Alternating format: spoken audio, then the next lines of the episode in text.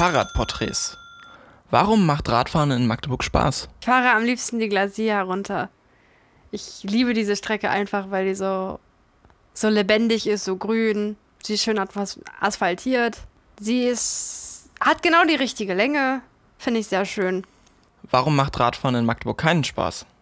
Zum einen, wenn ich auf Straßen fahren muss, wo es keinen gesonderten Radweg gibt und wo viele, viele Autos entlangfahren, da fühle ich mich einfach unsicher und unwohl und auch teilweise bedrängt von den Autofahrern. Dann mag ich es nicht, auf Kopfsteinpflaster zu fahren. Deine persönliche Fahrradgeschichte. Ich bin einmal auf der B1 unterwegs gewesen, ähm, um zur Uni zu fahren und da waren vor mir jede Menge Radfahrende auch unterwegs, um zur Arbeit zu kommen oder zur Uni. Und ähm, eine von diesen Radfahrenden hat sich dann auf einmal überschlagen und ist auf die Straße gefallen.